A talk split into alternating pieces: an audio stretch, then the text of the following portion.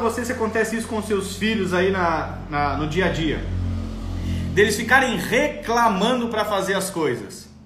Você pede, sei lá, para qualquer coisa. Gente, vamos lá, tem que fazer a tarefa da escola. Ah, mãe, eu não quero, é muito chato, eu não gosto. Gente, vai lá, arruma o seu quarto. Ah, mãe, eu não quero, é muito chato. Como é que é essa dinâmica aí? Os seus filhos têm o hábito de reclamar das coisas? Olá, dona Natiele, Clau Matias. E nós vamos fazer uma abordagem para nós entendermos alguma coisa aqui sobre ah, os problemoides aí, como nós podemos ajudar nossos filhos, tá? Eu vou explicar um pouco sobre isso aí, é, para poder ajudar a nós direcionarmos nossos filhos. Mas a forma mais correta de nós direcionarmos nossos filhos vai ser a partir de nós, né? Sempre reclamo, disse a Natiele, todo santo dia. É desgastante, a Nath. Ó. A Nath já quer torcer os pescocinhos que ela vê pela frente. O Espaço Bronze Prime também quer botar os filhos no bronzeador lá artificial e não tirar mais. Larinha reclama muito. Essas aulas online está sendo um tédio para ela. Ó, a, a, a Larinha está entediada com as aulas online. A Nath está rindo porque o que eu falei é verdade. Ela quer torcer os pescocinhos, né? Quem nunca quis torcer um pescocinho? Olha que coisa mais linda o pescocinho do filhinho assim. De que dar uma torcidinha. Eu brincava com a minha filha, vem cá que o pai vai dar uma matadinha, só uma matadinha, vem cá no pai. Ela dizia, não, vem cá no pai, vem. O pai vai dar só uma matadinha. Eu brincava com ela assim. Eu, eu zoo demais a minha filha. É, agora eu pago o preço, porque ela vive me zoando também. A bicha não é, não é fácil. Renata Marcelo 2016. Bem-vindo, Cláudia, minha sobrinha. Oh, o Jair já tá, já tá trazendo os parentes já pra, pra live. Legal, Jair, muito bom. Então tá, vamos lá, gente. O que que, o que, que a gente quer falar aqui? Uh, as crianças, ela tem essa, essa percepção, assim, uh, basicamente pra, pra reclamar das coisas, tá? Por dois motivos. Primeiro motivo é que geralmente quando a gente pede pra criança fazer alguma coisa, a gente tá cortando uma brincadeira delas, tá? É, eu falo que vou apertar o cérebro. Cada pai inventa a sua, né? A Lavinha reclama muito para organizar o quarto e o cantinho do brinquedo aí, ó.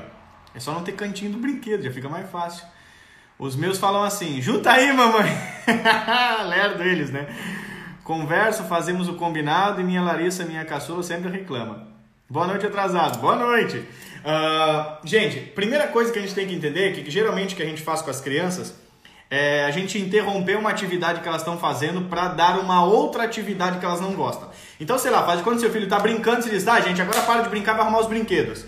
Seu filho tá, sei lá, tá desenhando, você diz, ó, para de desenhar e vai lá guardar suas roupas. Então, o que, que a gente faz? A gente faz de uma forma errada.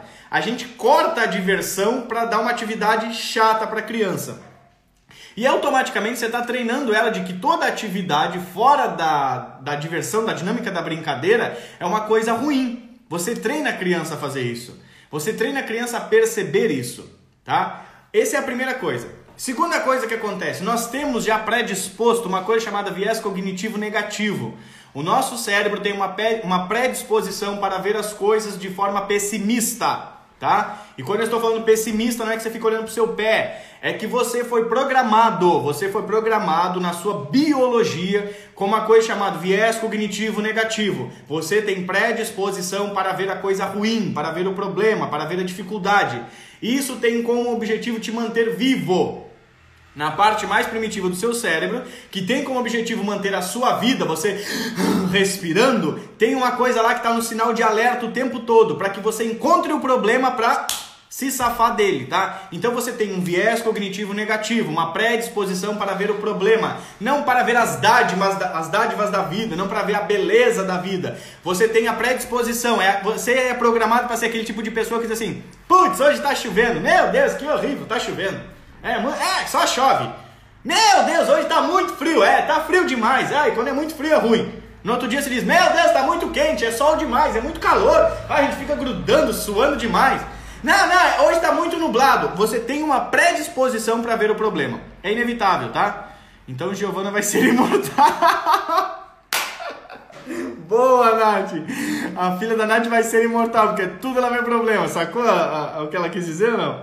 Então, é a segunda coisa que a gente tem que entender. Primeiro, nós temos uma predisposição para ver o problema, tá? Isso é de fábrica. Segundo, nós geralmente falamos com as crianças a respeito de atividade. Oi, Nayane, tudo bom?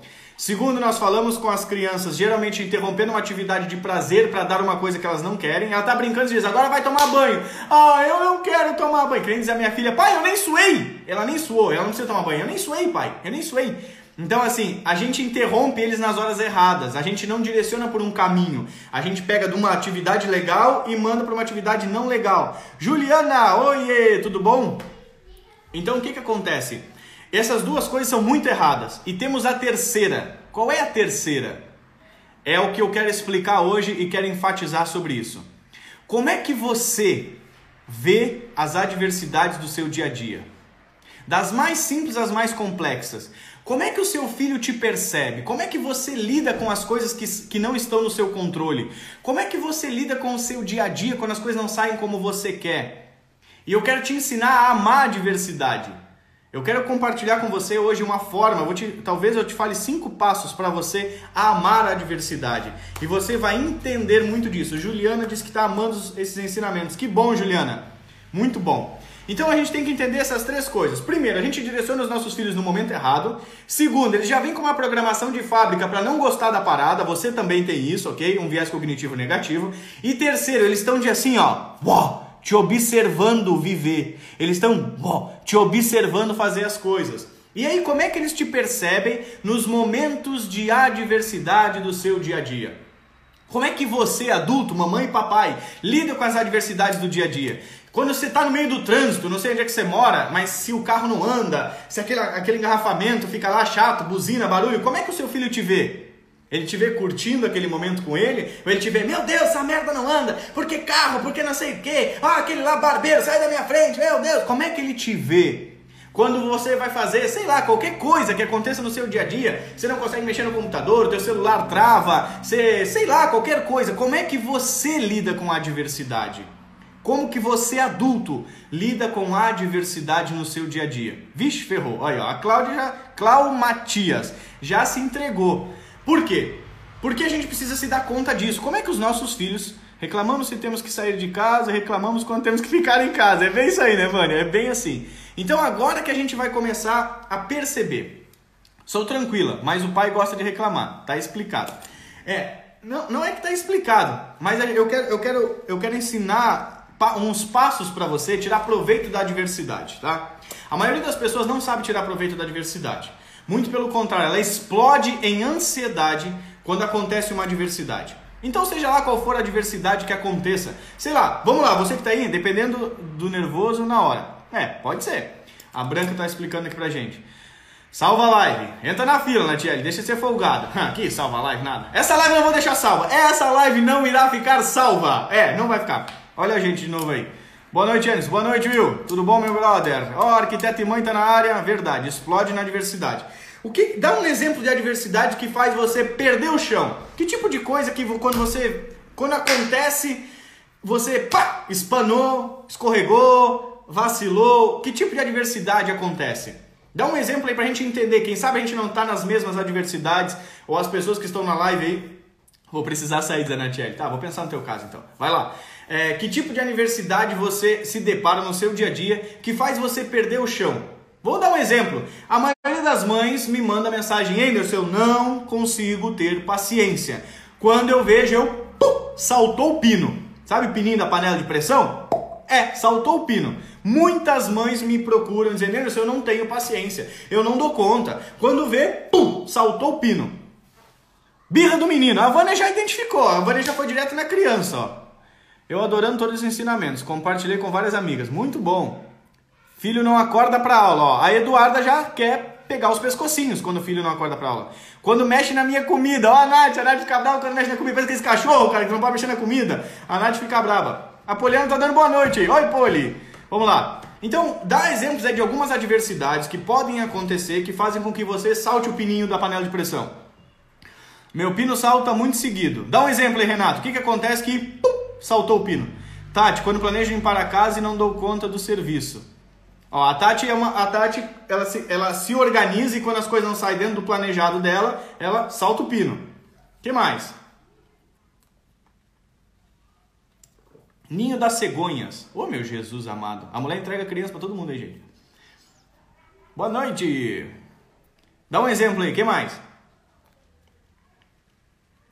A Tati é um barato. A Tati diz que é bem tranquila, só não mexe na minha comida. Quando peço para fazer algo, escovar os dentes, guardar brinquedos e respondem que sim, mas não vão fazer. Não sei esperar. Quando eles gritam, o Jair fica doido. Eu sou assim, quando vejo, pum, explodiu. Quando joga as coisas no chão, quando é contrariada, birra. André Hortelã, esse nome é demais. Eu também, quando planejo, não consigo, a Dandara. Quando meu marido perde a noção do perigo, adorei essa. Quando eu mando meu filho Luca fazer uma coisa, ele faz totalmente ao contrário. Quando fica falando, peraí, já vou mãe, já vou mãe, já vou. Quando meu filho autista está muito agitado e fica pulando no sofá por muito tempo. Odeio quando falo com ela, ela faz, finge que não, hã? E ela faz que não vai fazer. Ah, entendi. Diz que não vai fazer. Quando não obedece, eu fico muito brava. E é bem interessante, vocês estão só me dando exemplo das crianças, tá? Da vontade de bater. Ó, a Poliana quer torcer os pescocinhos.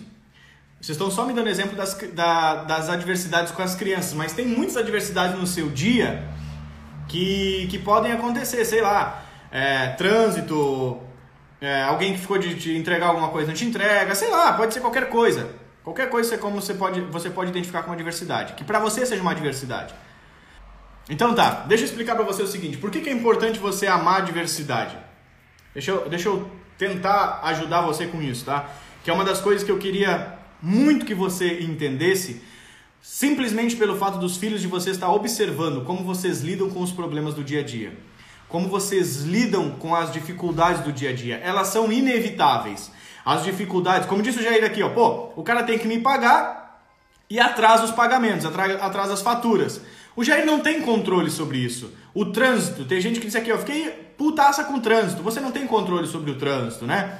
Uh, a quarentena, não posso trabalhar por causa da quarentena. Você não tem controle sobre a quarentena. Então o que, que eu quero dizer com isso? Que as adversidades da vida são inevitáveis, você não tem controle sobre elas, mas você tem controle sobre como você reage a elas. E é essa reação que os teus filhos estão fazendo algo que nós chamamos de modelagem, tá? Como a Tati, a, a Nath disse aqui agora, ela tá ficando sarcástica igual ao pai. As crianças modelam as pessoas que estão ao redor delas. E o ser humano como um todo faz isso inconscientemente. As crianças muito mais. Por quê? Porque a criança precisa desenvolver um padrão de vida e esse padrão de vida, de vivência, de movimento tem a ver com as pessoas que estão ao redor dela. Então, para dar um exemplo para você, eu nasci no Rio Grande do Sul, me criei no Rio Grande do Sul, eu tomo chimarrão até hoje. Por que, que eu tomo chimarrão? Porque virou um hábito, é cultural, isso foi modelado na minha mente. As pessoas às vezes veem a gente na praia, um calor, um calor, um calor, um sol de rachar, você tá tomando uma água quente. O cara fica te olhando assim, aquele bicho lá, aquele barbudo deve ser louco, meu. Tá um calor de matar, o cara tá tomando uma água quente, para mim faz todo sentido tomar um chimarrão na praia. Para as pessoas que nunca viram um baiano nordestino, eles assim, cara, você é doido, meu. Mas a gente aprende com os ambientes que a gente vive. Então os seus filhos estão modelando as suas reações, tá? Salto pino quando estou no auge do serviço e o sistema computador da pau. É uma bosta também. Então olha que doido. O que, que eu quero ensinar para vocês? Eu quero ensinar para vocês como tirar proveito da adversidade. Como você não ver mais a adversidade como um problema mas como uma aliada. A adversidade é uma aliada para aqueles que sabem trabalhar com ela, tá? É no meio da adversidade que surgem as melhores oportunidades. Então deixa eu dar um exemplo para você bem simples. Uh, tem muita coisa que você utiliza hoje na sua vida que melhora a sua vida porque alguém um dia teve um problema, tá? Então, sei lá, uh, um carro mais econômico foi inventado porque os primeiros motores eram V8 e o carro era muito gastador. Então vamos criar um carro mais econômico? Vamos criar um carro mais econômico. E assim Henry Ford construiu o, o maior império é, automobilístico no começo. Sei lá, um celular mais sofisticado, um computador mais sofisticado, energia elétrica, é, um controle remoto, tudo que a gente usa de benefício foi criado no meio da adversidade ou por causa de uma adversidade, tá? Fico puto quando dou as dicas pro meu Marido, ele faz tudo ao contrário. a modelagem acontece até que idade? Sempre, tá? Ela começa a partir dos conscientemente a partir dos 9, 10 anos. Inconscientemente antes já. Mas as crianças estão modelando você. E você vai perceber isso branco e assim: "Ah, mamãe, mas tu também fez ela te joga na cara que ela tá copiando aquilo lá. Ô, fulana, vai lá juntar aquela roupa lá que você não juntou. Ah, mamãe, mas tu deixou a toalha jogada. Aí ela te joga na cara isso, tá? É quando ela tá fazendo a modelagem consciente. Principalmente a partir dos 11, 12 anos de idade, eles começam a te modelar conscientemente. Então ele começa a pegar os seus hábitos de propósito. Antes ele pega, mas não de propósito, tá? Ele pega inconscientemente. Mas vamos lá. Quero explicar aqui sobre a, a ideia. Uh, tem como mudar. Sempre dá para mudar, gente. Todo ser humano é uma das coisas que as pessoas têm que saber. O ser humano, até se ele for idoso, o cérebro dele tem neuroplasticidade. Ele pode ser transformado, desde que ele queira. A Lavinha, a Lavinha faz algumas coisas igual a Tati. Uma irmã copiando a outra. Ah, igual a mãe, igual a mãe. A Tati é mãe. Entendi. Igual eu, a Tati. Então, olha só que interessante. Uh, gente, deixa eu explicar para você por que, que a diversidade é uma dádiva, tá? Primeira coisa que você tem que saber sobre a diversidade. Além dela ter trazido inúmeros benefícios, a adversidade revela as tuas limitações. Pega isso daqui, grava isso, vai te ajudar muito. Você quer se desenvolver? Se você quer se desenvolver, fica na live, escuta o que eu estou ensinando, aprende e aplica. Se você quer só passar tempo, vai para outro Instagram, vai ver Big Brother, vai coçar o saco, vai fazer outra coisa, tá? Não é o seu lugar aqui. É, por que você está falando isso? Porque eu estou procurando uma geração que eu chamo de geração PAP. O que, que é isso? Paternidade de alta performance. Eu estou procurando pessoas que queiram desenvolver os seus filhos, que queiram verdadeiramente que os seus filhos vivam uma vida extraordinária. Não que digam, eu quero que o meu filho viva bem. Aquele que só diz, mano, vai, vai para outro lugar, vai fazer outra coisa, vai, vai coçar o saco em outro lugar, vai incomodar alguém, vai, vai, sei lá, vai fazer outra coisa. As pessoas que querem realmente se desenvolver, eu convido para ficar. Ainda você sabe tudo? Não, cara. De longe que eu sei tudo, mas eu ensino tudo que eu sei, tá? Eu sempre falo a mesma coisa. Aprenda tudo que você puder e ensine tudo que você souber. O conhecimento nunca acaba. Você nunca vai ficar sem ele. Então você pode distribuir à vontade, que ele só multiplica, tá? Então eu quero que você aprenda uma coisa em favor dos seus filhos. A adversidade é uma dádiva. Por quê? Porque a primeira coisa que a adversidade faz com você, minha filha me pergunta: por que é difícil criar filho? Isso é um grande problema, porque a tua filha acha que criar filhos é um problema. A tua filha já está achando que criar filho é difícil, porque ela está ouvindo: filho dá trabalho, filho só incomoda. Você para de falar isso, Aline. Para de falar isso que a tua filha vai se enxergar como um problema muito em breve, se já não está se enxergando, tá? Então isso é uma coisa que a gente tem que se dar conta. Quando meu filho fala, criar filho é um problema, meu Deus, quando cresce, meu, meu avô falava isso, filhos criados, trabalhos dobrados. Pô, uma criança que escuta isso, ela acha que ela é um peso, cara. Ela não pode ouvir isso jamais, tá? Então vamos lá. Primeira coisa que eu quero ensinar para você. Anota aí a primeira coisa. Mas eu não falo, mas ela ouviu. Ela não criou isso da cabeça dela, tá? Pode ter certeza. Ela ouviu de alguém próximo e mais de uma vez, senão ela não iria te perguntar. Se você não fala, ótimo. Mas alguém de peso fala. Quando eu digo alguém de peso, é alguém que tem influência emocional sobre ela, tá? Apanhei. Seja bem-vindo a Z Calçados. Seja bem-vindo, aqui o bagulho não alivia, tá? Se fosse a, a massagem é na salinha do lado, na, na nossa aqui a gente está moldando as pessoas e a gente molda a gente mesmo por meio do impacto, tá? É assim que a gente é moldado na vida. Esse negócio nhenhenhé não funciona, tanto é que a vida, a maioria das pessoas estão arrebentadas por causa disso. Vamos lá, vamos para a diversidade, vamos focar aqui. Primeira coisa, a diversidade é uma dádiva. Por quê? Porque a diversidade revela as suas limitações. Toda vez que você se depara com uma adversidade, que o pino salta, você encontrou uma limitação que você tem, que precisa ser desenvolvida. Faz de quando você está lá na panela de pressão fazendo feijão. Aquela pressão foi tanta, foi tanta para a panela, que para a panela não explodir, pum, saltou o pino de proteção. Então o que, que aconteceu? Nesse exato momento está revelando a panela não tem estrutura para o que tem dentro dela. Por isso saltou o pino para que ela não exploda. Tá? O que está revelando? A adversidade está revelando a limitação daquela panela. Então, toda vez que você se depara com uma adversidade que salta o pino, você está identificando uma das suas limitações. E olha que incrível! Você só pode se desenvolver se você identificar a limitação. Não tem como você arrumar uma coisa que você não identifica que está com problema. Não tem como. Não tem como arrumar algo, ou desenvolver algo, ou melhorar algo que você não identificou que está com problema. Então toda a diversidade, toda a diversidade que faz você saltar o pino, ela revela uma das suas limitações. E isso é uma dádiva. Porque você jamais iria descobrir sobre isso, a menos que ela viesse pau na sua cara e fizesse, putz, que merda, velho. Me dei conta, tá? Então, o que, que eu quero que você entenda? Que você tem que amar a adversidade. Você não tem que ficar brava, bravo com a adversidade. Você tem que amar o problema, tá? Não é que eu vou gostar das coisas ruins. Não, não, não. Você tem que amar a oportunidade do problema te desenvolver. Isso é ter uma mentalidade de tirar proveito em todas as situações. Ou você tem uma mentalidade de tirar proveito em todas as situações, e não estou falando de se aproveitar das pessoas, eu estou falando de você tirar proveito das situações, ou você tem uma mentalidade daquele que só reclama, que nada acontece como você quer, e você não sai do lugar, vive no mesmo lugar a vida inteira. Ainda que você se mude de país, você vive no mesmo lugar a vida inteira.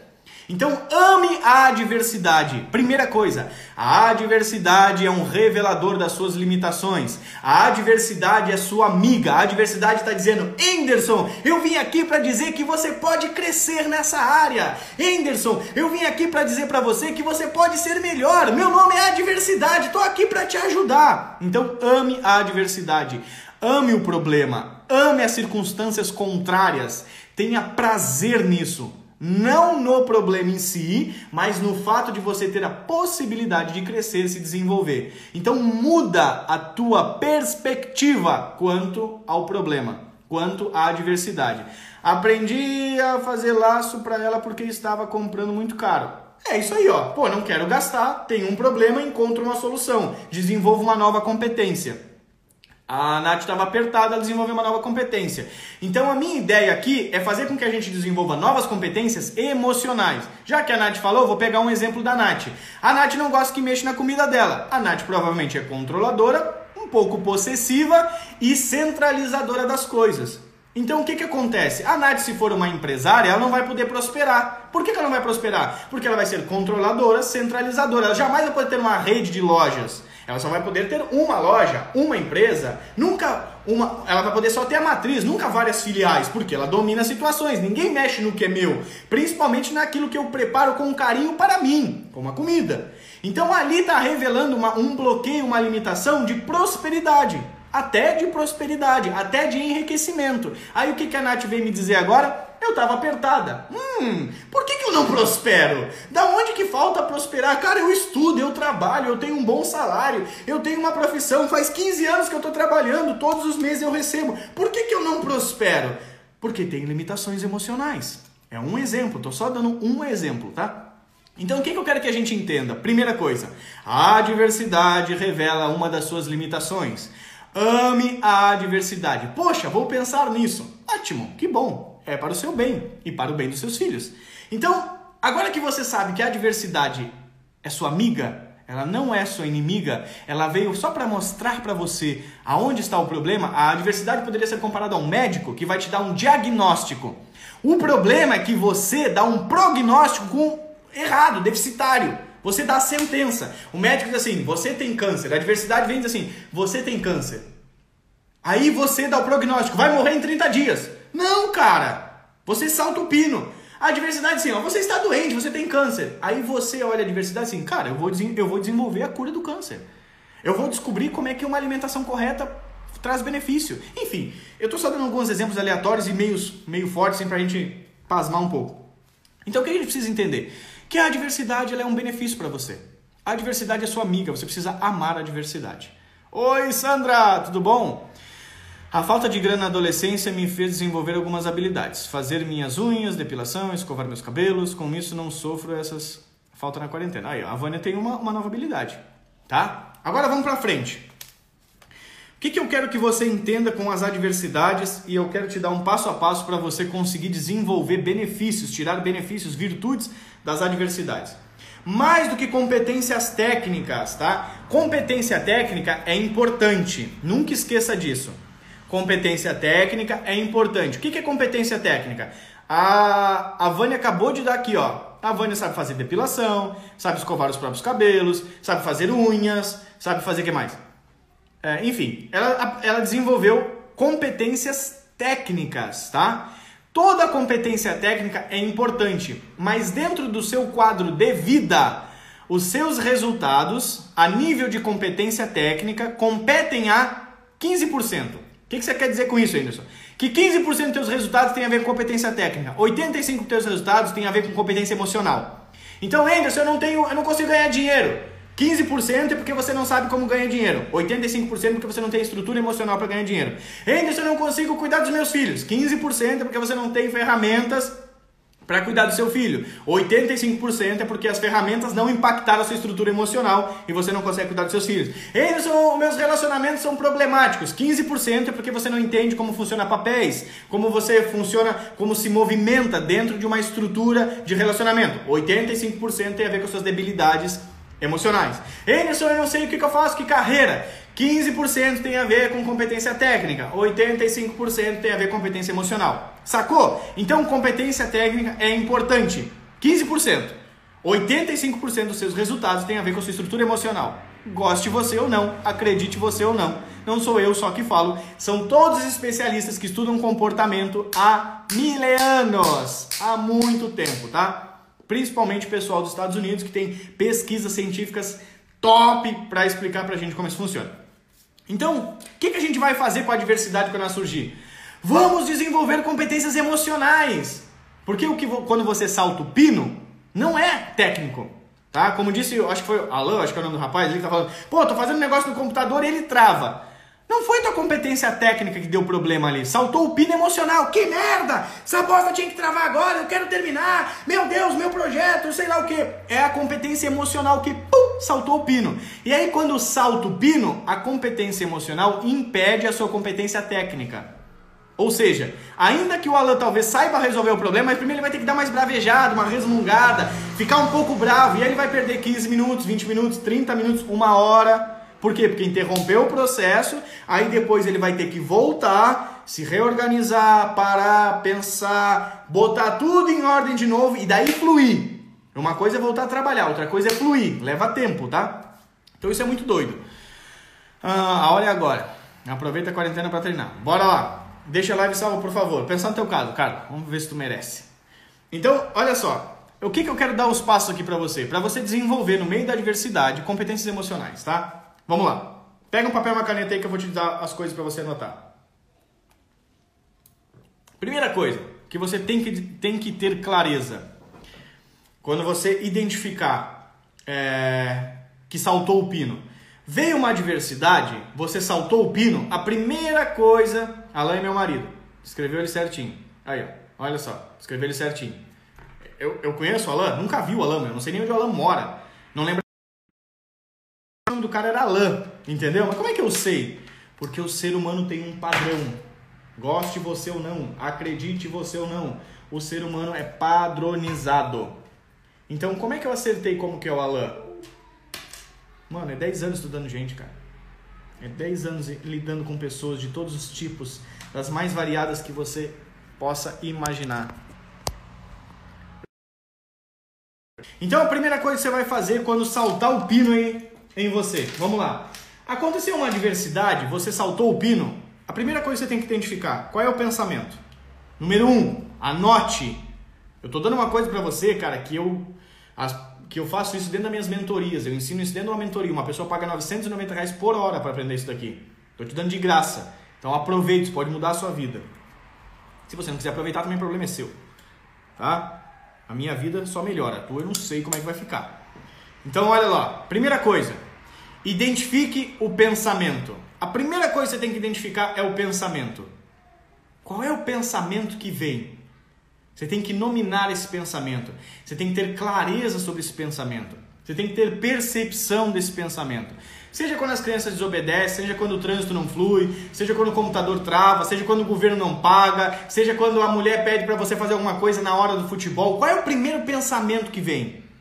Qual é o primeiro pensamento que vem? É a primeira coisa que você tem que identificar. Tramontina. Não saquei, mas vamos lá. Tramontina. É os talheres.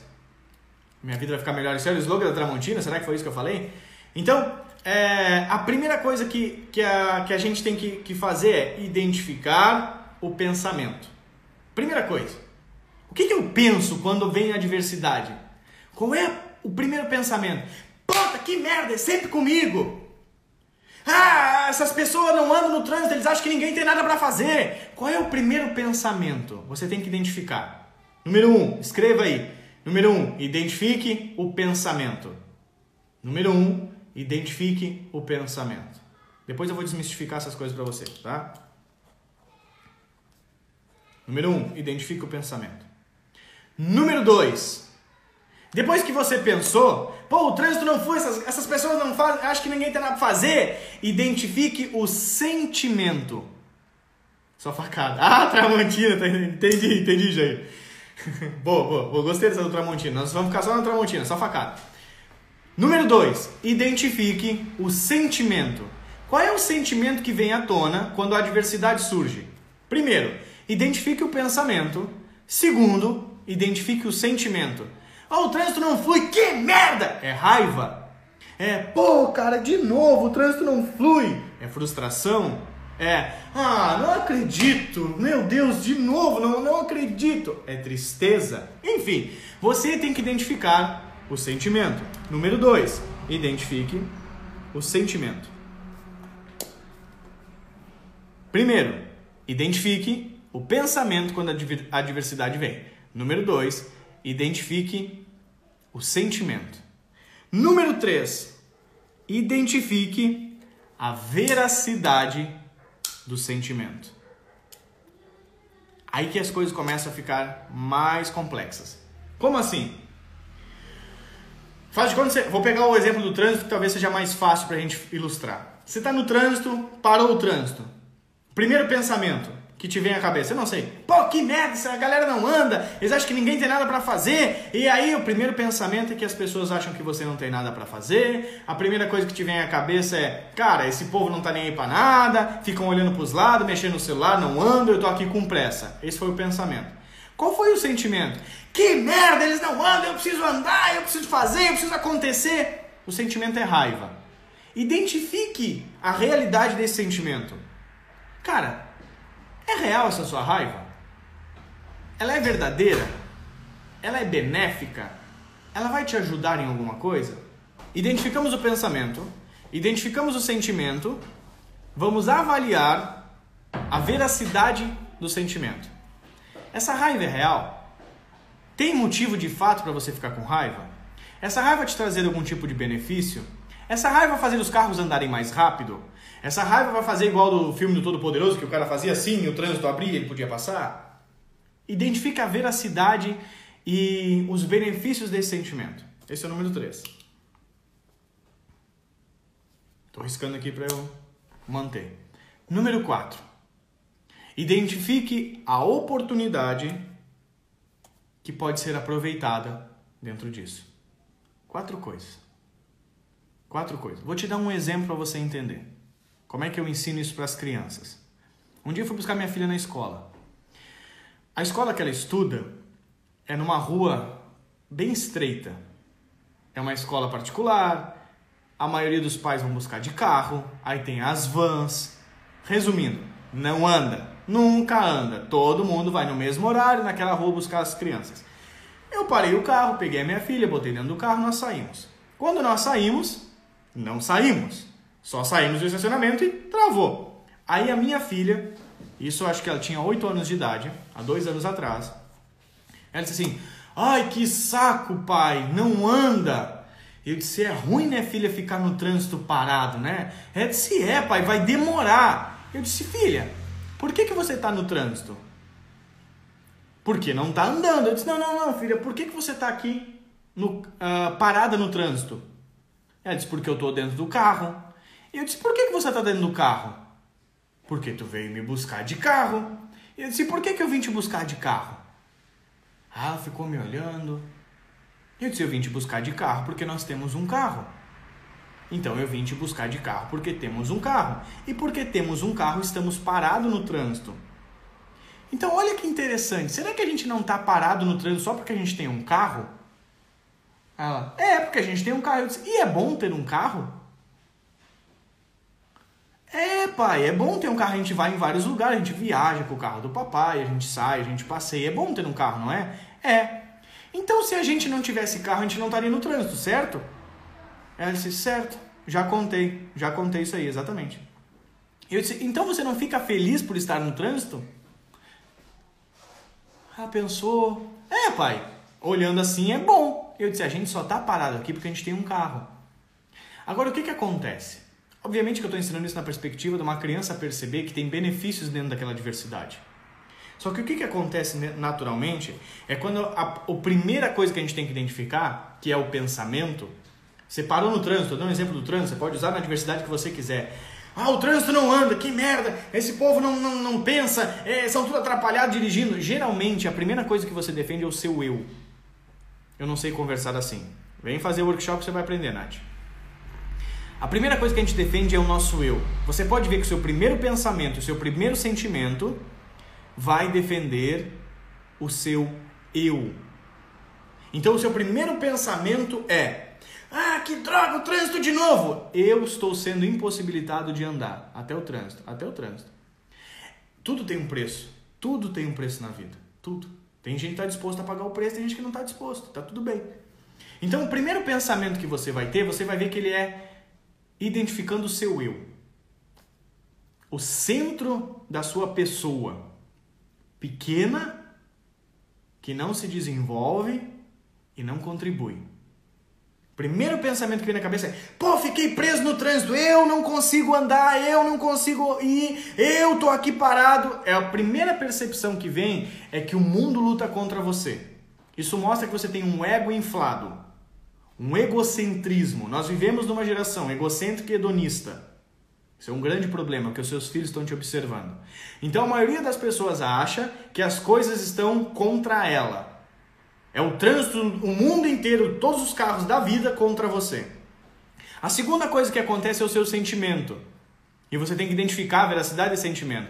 Que você fica com raiva, você fica triste, ou você fica bravo, ou você fica chateado ou frustrado porque alguma coisa aconteceu contra contra eu. Contra o meu eu contra o que eu quero, contra aquilo que eu gostaria que fosse. Então, os dois primeiros pilares que fazem você ter a adversidade não como uma aliada, mas como um problema para se agravar, é o seu pensamento e o seu sentimento que estão enraizados no seu eu. Eu não posso ficar parado no trânsito. Eu tô com raiva e saco cheio de ficar aqui. Porque tudo contra eu. Eu não posso ir, eu não posso vir, eu vou me atrasar, eu vou demorar, eu não gosto de ficar parado, eu não gosto de ficar aqui. O eu é o grande problema. Então, enquanto você ver a adversidade como um problema, você potencializa o seu eu egocêntrico e hedonista que não se desenvolve. E os seus filhos estão, ó, te observando. Meu Deus, eu não sei quem foi que ensinou essas crianças a agir assim. Eu ensinei. Eu não sei por que, que o fulano só reclama da vida, porque eu ensinei. O eu é latente. O eu é problemático. Aí eu vou te dar um exemplo de como as coisas começaram corretas. Quando Deus criou o homem, Deus disse assim: façamos nós, o homem, a nossa imagem e semelhança. Ok? Por quê? Porque o coletivo desenvolve. O indivíduo eu, egoísta, egocêntrico e hedonista, não desenvolve. Ele fica preso. Eu estou dando um exemplo tá? Do trânsito. Você pode trazer para a realidade que você quer. O meu computador travou. Eu não posso trabalhar. Eu não consigo terminar. Eu quero fazer isso aqui de uma vez. Eu quero conseguir. Eu fui impossibilitado. O eu foi travado. Quando o eu é travado, vem para fora. Eu quero ficar quieto, essas crianças não me deixam. Eu quero descansar e a criança não para. Eu quero que ela obedeça e ela não escuta. Eu quero que ela arrume e ela não vai. Eu digo para ela ficar quieta e ela não fica. Eu perco a paciência. O eu é o seu maior inimigo. O eu é o seu maior limitador. O eu faz você ter uma vida do tamanho do seu eu, pequena. Nós é grande. Nós, eu e a adversidade, eu e as circunstâncias, eu e o mundo, eu e as crianças, eu e o coletivo, quando somos nós trabalhando, nós crescemos. Eu sempre será pequeno. Esse cara sou eu. É, dizia o Roberto Carlos, né? Esse cara sou eu. Então, o eu sempre vai transformar você numa coisa pequena, com baixo nível de produtividade, uma coisa que não cresce. Ó, a, a Nath aqui, da Nath é, engra, é, engraçado, porque não mexe na minha, na, na eu comida. É a minha comida. Cara, eu tô mexendo na minha comida. Agora, se a comida fosse nossa, ainda que a comida fosse dela, tá? Eu não tô falando que a gente tem que deixar, deixar as pessoas mexer no nosso prato, não é isso que eu tô falando. Eu tô falando do subjetivo que tem por trás, tá? A maioria das pessoas vão para os extremos. Toda pessoa que ela vai para o extremo, ela tomba, porque ela é desequilibrada. Então, eu tô falando pra gente andar Procurar sempre um ambiente de equilíbrio. Então, tudo aquilo que te tira do eixo, tudo aquilo que faz saltar o pino, toda a diversidade que surge, ela é um revelador das suas limitações. E você tem que identificar, primeiro, o seu pensamento, segundo, o seu sentimento, terceiro, se o seu sentimento ele é, ver, é verídico, é real, é verdadeiro, é benéfico, e quarto, como eu tiro proveito dessa situação. Então, no exemplo do carro, eu tirei proveito da situação mostrando para minha filha que ela tem um carro que só fica parado no trânsito quem tem carro. Olha que legal. Ficar parado no trânsito é sinônimo de ter um bom carro para andar. Ficar parado no trânsito é sinônimo de ter um carro para passear. Ficar parado no trânsito é sinônimo de ter carro. Você não quer ficar parado no trânsito, você não compra um carro, você não tem um carro, você não anda de carro. Então tudo tem um lado bom. Depende dos teus olhos. E aí, quando você tem uma perspectiva boa, você tira proveito de todas as situações. E é isso que faz você crescer. A maioria das pessoas não consegue crescer porque eu não cresce, só nós. Nós crescemos. Eu não cresce. Eu é sempre pequeno, eu é singular, não existe plural de eu. Não existe eus. O plural de eu é nós. É coletivo. Só nós é o que cresce. Nós, aquilo vai acrescentando, vai crescendo. Agora eu não cresce. Então o egocentrismo e o hedonismo, tu vai ver que eles estão nas primeiras perguntas. No que eu penso e no que eu sinto. E você vai ver que você vai identificar que é contra você. Eu não consigo ir, eu não consigo ganhar dinheiro, eu não consigo ter uma vida boa, eu não, ninguém me ajuda, é, é tudo contra o eu. E é isso que é a pequena vida das pessoas. E por que isso é tão importante de entender? Porque os seus filhos estão te observando. Porque os seus filhos estão vendo como você vive a vida. Porque os teus filhos estão vendo você reclamar dos problemas minúsculos que você tem. Porque os seus filhos estão olhando você ficar bravo quando um brinquedo não está dentro de uma caixa porque você é incapaz de conduzir uma criança para guardar os brinquedos. Aí você está dizendo que eu sou incompetente? Tô. Se você fosse competente, você faria. Como qualquer outra coisa. Falando de uma competência técnica. Não estou falando que você é burro. Falando de uma competência técnica. Se eu soubesse abrir e fechar um computador, eu seria competente quanto a abrir e fechar um computador. Eu sou incompetente quanto a fazer isso. Eu não sei como é que se faz. Eu não sei fazer uma garrafa térmica igual essa aqui. Eu sou incompetente quanto a isso. E você pode ser incompetente em outras áreas. Ok? Então nós precisamos entender que a adversidade revela as minhas limitações e ela é minha amiga para o crescimento. Como? Primeiro eu identifico qual é o pensamento que vem quando ela acontece. Depois identifico qual é o sentimento que vem quando ela acontece. Depois identifico a veracidade desse sentimento. E depois eu tiro a oportunidade desse evento. E assim eu cresço.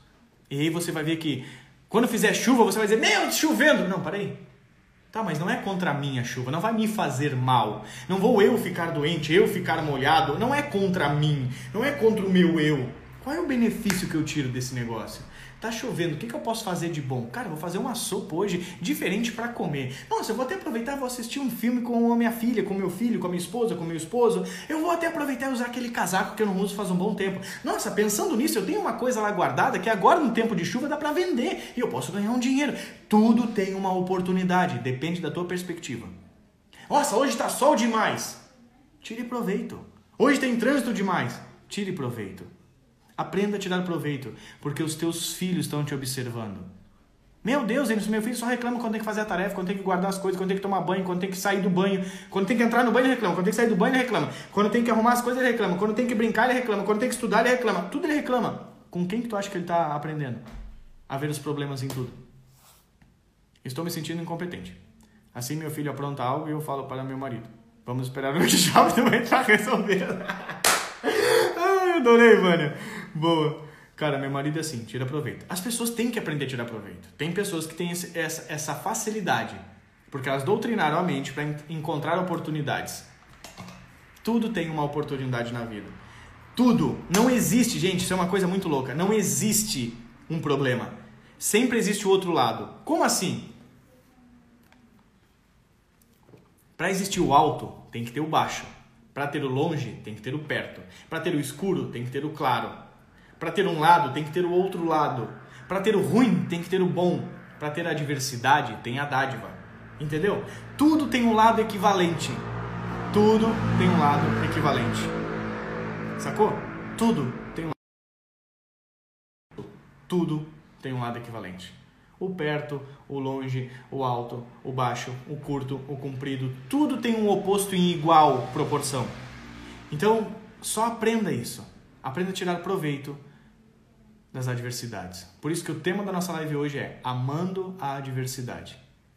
Aí agora a pergunta que eu te faço é: você consegue amar a adversidade?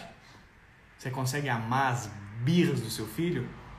A birra do seu filho revela a sua incompetência. Ele está dizendo: Mamãe, estou aqui para te ajudar a aprender algo que você não sabe. Vá buscar essa informação. Mamãe, eu não te obedeço? Estou aqui para te ajudar, mamãe, que você não sabe me ensinar a te obedecer. Estou aqui para te ajudar, mãe. Eu vim para te ajudar. Eu sou um anjo na sua vida que vim revelar as tuas fraquezas para você cuidar de mim mesmo, mamãe. Olha que incrível. São dádivas. E você tem que ser persistente, jamais insistente. Insistente é aquele que faz sempre a mesma coisa do mesmo jeito. Persistente é aquele que muda as formas de fazer para alcançar o mesmo resultado. Anderson, eu falo, falo, falo, falo, falo, falo meu filho não me obedece. É porque você é insistente. Você vive falando, falando, falando, falando, falando, falando, falando do mesmo jeito. Ele não vai te obedecer. Você tem que ser persistente. Você fala de um jeito, fala de outro jeito, tenta uma forma, tenta outra forma, até que você, pá, acertou. Isso é persistência. Insistência dizia Einstein que era burrice. Ele fala que o tolo faz sempre as coisas do mesmo jeito e espera um resultado diferente. Não vai rolar. Isso é tolice, é burrice. A gente tem que mudar as formas. O meu objetivo, o meu objetivo, Anderson, a minha filha, feliz, saudável com uma vida de sucesso. Esse é o meu objetivo. Como é que você faz isso? Eu persisto todos os dias, de várias formas diferentes, adequando a realidade dela, adequando a minha realidade, mudando as realidades quando necessárias, para que ela seja feliz. Não agora, toda criança é feliz, mas para que ela seja feliz. Até criança que passa fome é feliz, é assustador. Mas para que ela seja feliz, para que ela seja saudável, para que ela tenha sucesso. Eu estou sempre persistindo se você quer só acabar com as birras, fazer as crianças te obedecer, você não está preocupado com a felicidade, com a, a, a, a estrutura emocional que seja saudável e com o sucesso dos seus filhos, você pensa pequeno, você pensa só no eu. Eu quero resolver o problema agora, eu não quero me incomodar, eu não quero barulho, eu é, é, só o eu, não é o nós. Não, ainda se eu me preocupo com os meus filhos. Deixa eu ver. Não diz para mim que você se preocupa, mostra que você se preocupa. Entendeu? Sacou? Aprendeu a amar a diversidade? Então escreve aí: a adversidade é uma dádiva. A adversidade é uma dádiva.